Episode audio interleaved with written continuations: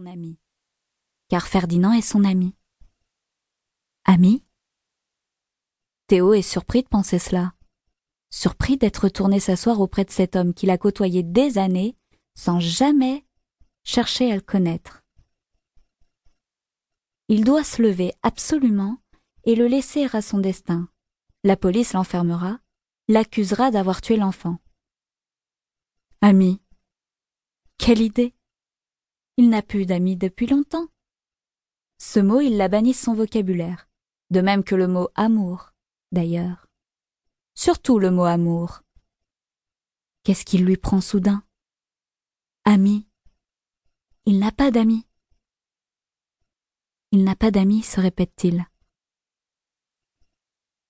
Théo a envie d'hurler au monde qu'il n'a pas d'amis, qu'il n'aura jamais plus d'amis, et qu'il n'aimera jamais plus personne parce que cela fait mal d'aimer. Cela fait mal de ne plus être aimé. Des années, il a anesthésié son cœur et voilà que celui-ci semble se réveiller. Le clochard cache sa tête entre les mains. Il a si mal soudain. Si mal de n'avoir aimé personne depuis longtemps. J'ai vu cette petite main qui se tendait. J'ai voulu passer devant comme tout le monde, mais je n'ai pas pu. Elle se tendait et c'est comme si le monde entier était porté par cette main-là.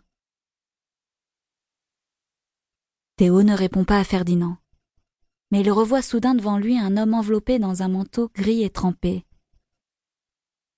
L'homme a frappé à sa porte, cette porte qui cachait sa richesse d'antan et son bonheur joie de l'indifférence, bonheur facile de celui qui croit que jamais rien ne changera, ou qui ne songe même pas qu'un jour les choses changeront.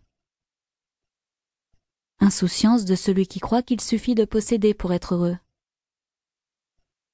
Il était heureux parce qu'il avait une famille dont il ne s'occupait pas. Il lui offrait le confort, et cela suffisait amplement. Grâce à lui, elle vivait confortablement, et elle devait toujours être là, pour lui. Immuable. Il revoit cet homme sous la pluie dans son manteau trempé. Et surtout ce regard qui l'avait mis si mal à l'aise, ce regard qu'il aimerait un jour retrouver. Il comprend que toute sa vie, il a recherché quelque chose de ce regard, car il y avait un monde dans ces yeux-là, un monde de douceur, un monde de tristesse, un monde de bonheur et d'amour. L'humanité tout entière semblait représentée dans ce regard-là, comme dans la main de l'enfant. C'est seulement maintenant qu'il perçoit l'infinie complexité de ce regard, l'infinie humanité. Des larmes dégringolent des joues de Théo. Qu'est-ce que t'as? Rien. Un souvenir. Rien qu'un souvenir. Après un moment, Théo ajoute. Tu as raison. Ce gamin, il faut le sauver. Il peut pas mourir. Ferdinand considère son compagnon avec étonnement. Tu venais pourtant de me dire. Je sais. Pourtant. C'est drôle, ce souvenir. Comment? Comme si l'enfant était lié d'une façon ou d'une autre à ce souvenir. Un homme en manteau gris et trempé. J'aimerais bien voir le regard de cet enfant. Tu l'as vu, toi? Non. Je n'ai vu que sa main qui se tendait. Cette main qui ressemblait à la mienne, à celle de tout le monde.